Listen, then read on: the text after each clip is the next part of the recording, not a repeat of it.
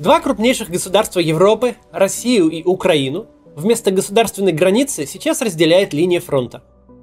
И по разные ее стороны два разных мира. Украинский мир стал черно-белым. В нем все предельно просто. Есть твоя страна и есть твой враг, который на тебя напал. По сравнению с мирными временами, для граждан Украины вопрос, кто свои, а кто чужие, упростился до крайности. Для них все понятно. Вот белое, а вот черное – мы же, граждане Российской Федерации, угодили в 50 оттенков серого в худшем смысле этих слов. Мы одновременно любим нашу страну и ненавидим то, что она делает. Эти два противоположных чувства разрывают наше общество изнутри. Сегодня мы поговорим о том, что нам, россиянам, с этим всем теперь делать, и поможет ли в этом паспорт хорошего русского, который тут на днях был предложен.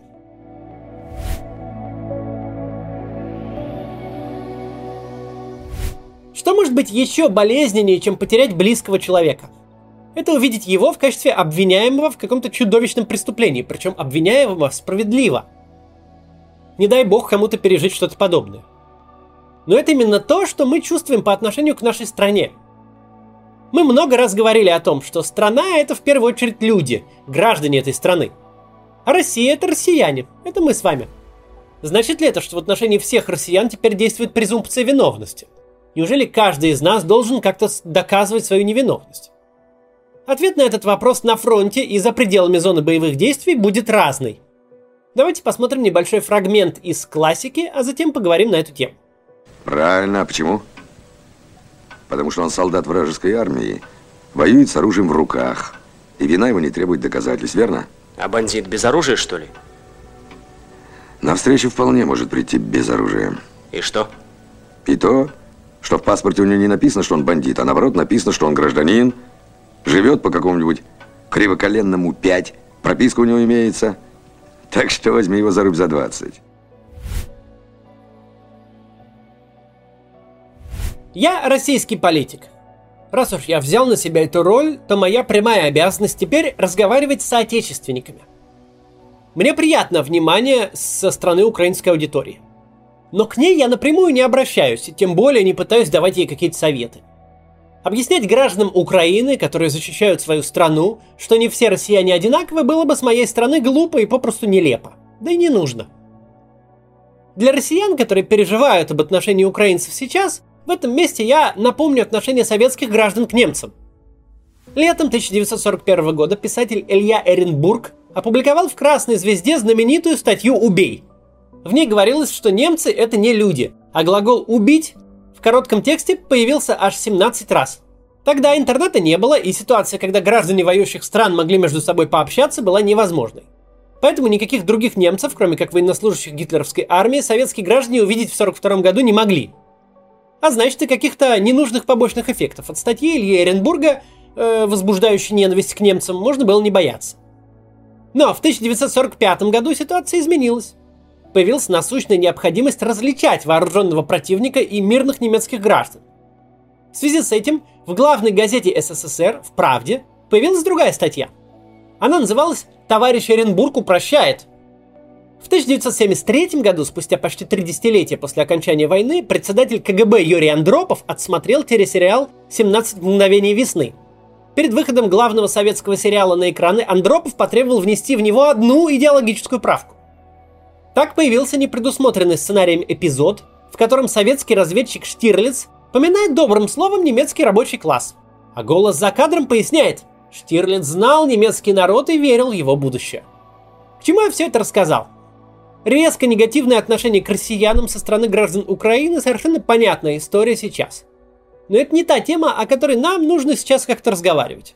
Украинцы как-то и без нас разберутся – тем более, что многие из них и безо всяких раздражающих нравоучений демонстрируют просто сверхъестественную гуманность, находя слова сочувствия для здравомыслящих россиян. Я это вижу по комментариям под своими видео. С такими прекрасными людьми у Украины точно все будет хорошо. А вот раскол внутри российского общества, недоверие россиян к друг другу, местами переходящее в открытую ненависть, это уже наша проблема. И нам предстоит ее решить. Россиянам предстоит жить друг с другом и во время этой безумной войны, и после ее завершения. Как верно заметил Глеб Жиглов, ни у кого из наших граждан в паспорте не написано, плохой он человек или хороший. Отдельно паспорта хорошего русского пока что не существует в природе. Однако на днях Российский антивоенный комитет как раз придумал создать отдельный паспорт хорошего русского. Идея такая. Россиянин, который выступает против нападения на Украину, должен иметь возможность подписать антивоенную декларацию и взамен получить документ, который за рубежом избавит его от каких-то подозрений и даст ему определенные льготы. По задумке, россиянин сможет показывать в иностранных государствах свой паспорт хорошего русского и таким образом избавлять себя от косых взглядов – более того, зарубежный работодатель, нанимающий граждан России, сможет отчитываться. Смотрите, мол, я беру на работу только хороших русских. Инициатива Российского антивоенного комитета – это, конечно, интересный тактический ход, который, возможно, кому-то и поможет. Но вот я, исходя из желаемой картины будущего, брать такой паспорт себе не стал бы. У меня есть мой собственный паспорт. Вот такой. Такая вот краснокнижная паспортина – с двуглавым орлом. Моя задача состоит в том, чтобы именно этот паспорт стал паспортом хорошего русского. Эта война стала возможной в том числе из-за огромной атомизации и разобщенности российского общества. Разрыв социальных связей между людьми – это осознанная многолетняя политика путинского режима. В августе 1991 года, когда у людей не было социальных сетей и мобильных телефонов, да и городские телефоны были далеко не у всех – так вот, тогда россияне массово вышли на улицы против путча ГКЧП. 20 августа сотни тысяч москвичей буквально заполнили собой центр столицы. В тот же день около 400 тысяч человек протестовали против путчистов на Дворцовой площади в Ленинграде. Среди них был человек среднего возраста, которого звали Владимир Владимирович Путин. Если вам интересно, можете почитать об этих событиях в э, моей, кстати, книге «История новой России». Вот она. Мы тут ждем приезд нового тира, тиража. Э, он вот-вот должен появиться. В описании будет ссылка. Мы сейчас делаем такую предпродажу. Э, прошлый тираж у нас за полдня улетел. Этот уже почти, ну не весь, но много тоже улетело. В общем, заказывайте, если хотите. Отвлекся на книгу, значит, продолжаем. Через восемь с половиной лет э, после этого самого э, митинга на Дворцовой площади этот человек начал работать над тем, чтобы увиденная им массовая самоорганизация граждан никогда больше не повторилось. Путинский режим 22 года стремился к тому, чтобы россияне замыкались сами в себе, друг другу не доверяли и не осознавали, что они сограждане, плывущие на одном корабле. Такая вот внутренняя политика проявляла себя в преследовании даже самых аполитичных гражданских активистов. Например, тех, кто занимается в России помощью больным диабетом или ВИЧ-инфицированным. Казалось бы, такая деятельность никак не покушается на путинский режим – Однако она размывает сам фундамент путинской системы. В этой системе россияне в принципе не должны протягивать руку друг другу, сплачиваться и объединяться. Им положено сидеть у себя дома перед телевизором за глухой стальной дверью. В подъезде должен быть обязательно домофон с еще одной глухой стальной дверью, а дом обязательно надо обнести решетчатым забором. Забор, домофон и вахтер – это вообще важнейшие скрепы в государстве, где все должны быть порси. В те годы, когда наша информационная автократия была совсем юной, когда росла экономика и доходы граждан, режим работал на разобщенность граждан сравнительно деликатно. Но по мере деградации путинской системы в обиход стала возвращаться чисто сталинская риторика. Мол, наша страна наводнена национал-предателями и иностранными агентами. Неважно, что у них такой же паспорт, как у всех остальных. Относиться к ним, дескать, нужно не как к соотечественникам, у которых есть э, свое мнение, Относиться к ним нужно как к врагам. Вместо единения нации сплошная внутренняя борьба. У нас один из членов редакции, который работал над этим текстом, много лет назад в порыве высоких патриотических чувств пошел служить в российскую армию. И там он просто недоумевал, почему сержанты специально стравливают солдат между собой. Почему старшие офицеры постоянно издеваются над младшими командирами. А как же товарищество, думал он. Разве мы все не носим одну и ту же форму? Разве мы друг друга не должны быть своими? Зато, когда наш коллега отслужил и вернулся домой, он увидел, что российская армия – это просто российское государство, только в миниатюре, и проявляющее свой характер чуть более очевидно.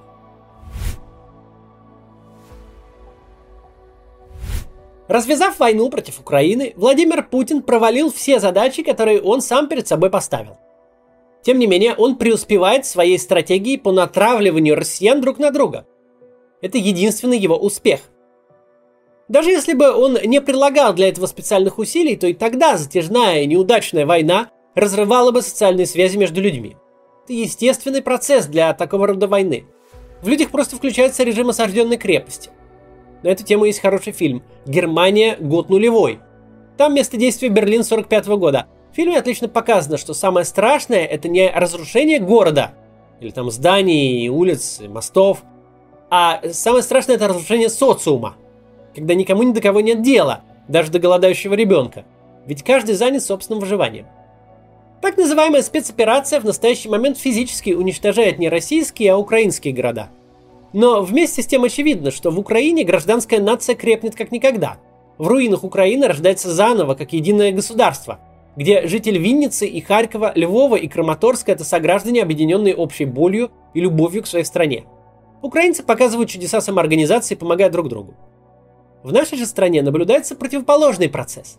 Россияне больше, чем прежде, делятся по разным лагерям. Лично я с большой настороженностью отношусь к любому высказыванию или действию, которое приносит в и без того атомизированное российское общество какое-то новое разделение. Мы и они, хорошие русские и все остальные. Я не осуждаю инициативу Российского антивоенного комитета. Но она по своей сути, наверное, задумана была как гуманная – дать конкретным людям спасательные шлюпки – но я считаю, что нужно не спасаться в шлюпках, а бороться за живучесть всего корабля. Спастись должны не обладатели особого паспорта хорошего русского, а все обладатели обычного российского паспорта. И ответственность за сбившийся с курса корабль тоже должны разделить все мы поровну. Война это не урок физкультуры, мол, я освобожден, у меня есть справка. Такие справки не объединяют, а разделяют людей. Ответственность должна быть общей. Именно ответственность, не вина. Вина это уже юридическое понятие. Вину будет определять открытый и независимый суд в отношении определенных людей. Причем для каждого из этих людей вина будет определяться строго индивидуально, никак иначе. А вот ответственность является коллективной для всех нас. Смотрите мой прошлый ролик под названием «Мы не одиноки». Там как раз речь о том, что коллективная ответственность не является чем-то прям уж таким страшным и ужасным – более того, нынешняя война – это самое время, чтобы каждый россиянин ощутил себя гражданином своей страны и почувствовал свою ответственность за ее действия.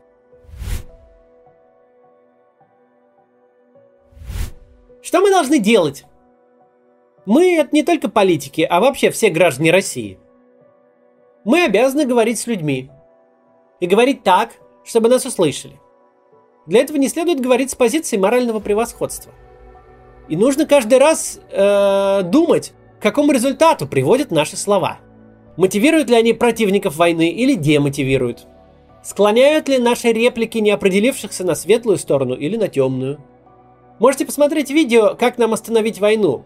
Я в нем рассказывал о тех способах, которыми каждый из нас может что-то делать с этой ситуацией. Ну и пояснял э, какие-то механизмы, как это все работает по науке. Так получилось, что в этом ролике много отсылок к кинематографу. И я сделаю еще одну. Есть такой советский кинорежиссер Григорий Чухрай. В годы Великой Отечественной войны он был десантником, прошел самые чудовищные мясорубки. Он был ранен четыре раза, и один из немногих выжил во время Днепровского десанта. После всех ужасов войны Чухрай поставил перед собой цель поднимать гуманность в СССР через свои фильмы. Ему было в чем-то даже легче, чем другим шестидесятникам, Потому что после фронта он не боялся цензоров, а цензоры боялись его. В примиренческом фильме 41-й Григорий Чухрай заставил белогвардейца и красноармейку услышать, понять и полюбить друг друга. В киноленте «Чистое небо» режиссер разгромил сталинскую идею деления людей на разные сорта, а картина «Баллада о солдате» стала учебником по гуманизму и собрала более 100 наград по всему миру. Ну и в СССР ее посмотрели десятки миллионов зрителей – Разве с тех пор наш зритель как-то изменился? Думаете, у него исчез запрос на доброту, справедливость, гуманизм? Нет. Недавно, когда я болел ковидом, я решил скачать современный российский телесериал, и Склифосовский получился. Вот так мне мама посоветовала. Склифосовский идет по государственному телеканалу «Россия», производится для него. Идет с 2012 года и сейчас снимается уже десятый сезон. Телесериалы – это не пропаганда. Их снимают, если они коммерчески выгодны, то есть имеют спрос у зрителя. Так вот, главные герои сериала «Склифосовский» — это честные, добрые, принципиальные люди. Они сталкиваются с несправедливостью системы, с продажными российскими полицейскими и даже с нехорошими военными. И всякий раз они отстаивают свои моральные принципы во имя того, чтобы помогать людям. Иногда нарушают правила, иногда идут против системы. Когда смотришь на персонажей, кажется, что они вот-вот просто возьмут транспаранты с либеральными лозунгами и пойдут с ними на митинг. Главная идея Склифосовского – это то, что хорошо быть хорошим. Судя по тому, что сериал существует уже десятый сезон, именно на таких персонажей и хочется смотреть россиянам. Проблема только в том, что смотреть на них приходится между Киселевым и Соловьевым, а они годами вдалбливают людям недоверие, ненависть и озверение. Мы обязаны противостоять пропагандистам и ни в коем случае не должны работать на них, даже из лучших побуждений. Скажи человеку сто раз, что он свинья, так он действительно озвереет. Загони его в угол, необходимостью защищаться, доказывать свою невиновность, так он и поведет себя, как загнанный в угол зверь. Вспомните, как в школе воспитывают детей разные учителя. Когда учитель говорит, что ты такой секой, плохой и скверный хулиган, хочется просто согласиться с ним. Ну да, я хулиган, и что теперь? Когда учитель напротив говорит, мол, ты же хороший человек, ты же не такой, эти слова бьют в самое сердце. Надо напомнить людям, что вообще-то они хорошие. В противовес ненормальному необходимо оберегать и утверждать нормальность. Доброту, доверие, единение людей и справедливость. Капитан корабля под названием «Россия» оказался, мягко говоря, скверным командиром и направил наш корабль прямо на айсберг. Тем не менее, я считаю жизнь каждого пассажира корабля бесценной и не собираюсь делить людей на классы. Мол, пассажиры первого класса пожалуйте на шлюпки, а третий класс пускай тонет вместе с судном. Будем вычерпывать воду настолько, насколько нам хватит сил. И давайте делать это вместе. Ведь это каждому под силу. Берите на себя те риски и те дела, которые вы готовы делать и которые вы можете взять. Не больше, но не меньше. Поговорите со знакомыми. Уже хорошо. Напишите пост, это большое дело. Сможете сделать что-то большее? Отлично. Если вы из России и досмотрели это видео до конца, то у вас, скорее всего, уже есть паспорт хорошего русского. Вот такой, такой же, как у меня. Теперь важно помочь другим людям. Постарайтесь им напомнить, что у них тоже есть паспорт. До завтра.